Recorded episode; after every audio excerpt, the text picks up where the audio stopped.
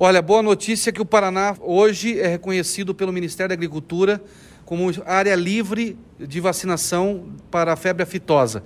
Isso o Paraná buscava há 50 anos, meio século de luta para conseguir essa qualidade sanitária animal e, acima de tudo, um trabalho de muita gente. São anos de dedicação.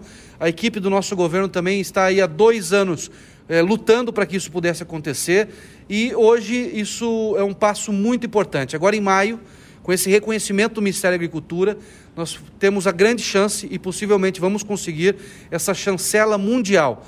E por que, que isso é importante para o Paraná?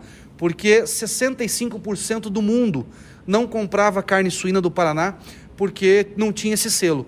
E a partir do momento que tiver esse selo, que é, já é um reconhecimento muito importante do Ministério da Agricultura, e passando a ter esse selo mundial, é, alguns bilhões de dólares do mercado mundial de quem compra carne suína vai abrir as portas para o Paraná. Isso é milhões de dólares, bilhões de dólares, e além disso é muito emprego para o Paraná, porque a indústria, a agroindústria dessa cadeia produtiva que é da carne suína, ela é gigante e gera muito emprego aqui no estado.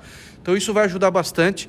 O Paraná já é o maior produtor de proteína animal do Brasil, juntando peixe, juntando é, carne suína, juntando frango, juntando carne bovina, e isso consolida a nossa liderança cada vez mais. Então é um, é um selo fantástico. Depois de meio século, o governo do estado, através da Secretaria de Agricultura e o Paraná, a nossa agricultura, o nosso agronegócio, as federações, as cooperativas conseguem um selo fantástico e, se Deus quiser, a partir de maio a gente vai poder vender para o mundo todo.